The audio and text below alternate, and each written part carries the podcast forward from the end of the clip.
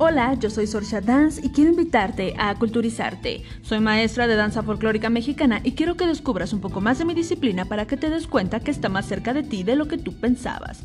Hoy hablaremos del origen de la danza.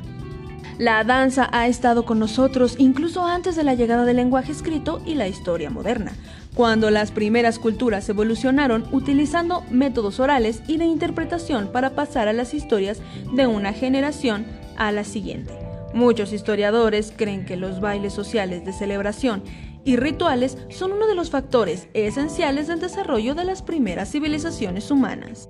Como fuerza espiritual, placer, expresión, actuación e interpretación, la danza se infundió en la naturaleza humana desde los primeros momentos de nuestra existencia, desde el momento en que las primeras tribus africanas se cubrieron con pintura hasta la difusión de música y baile en los rincones del mundo.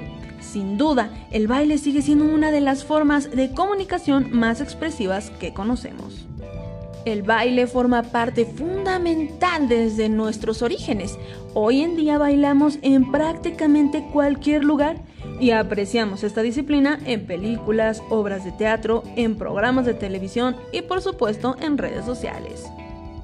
Pero el baile no es solamente entretenimiento. La importancia de esta disciplina a lo largo de la historia ha sido mayor de lo que muchos podrían siquiera imaginar. De hecho, el baile es una expresión corporal fundamental dentro del ámbito social así como en el ámbito cultural, pues desde la antigüedad la danza nos ha servido para expresar diferentes emociones o estados de ánimo que de otra forma habría sido imposible mostrar.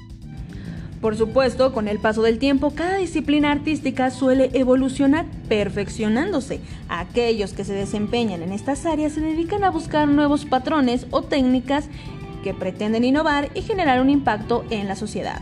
En el caso del baile, esta no es la excepción. La danza ha pasado por múltiples transformaciones, variaciones y cambios. Si bien muchos no han sobrevivido al paso del tiempo, han formado parte de los fundamentos de los estilos de baile que existen hoy en día. Dentro de las agrupaciones teatrales existe algo llamado solista.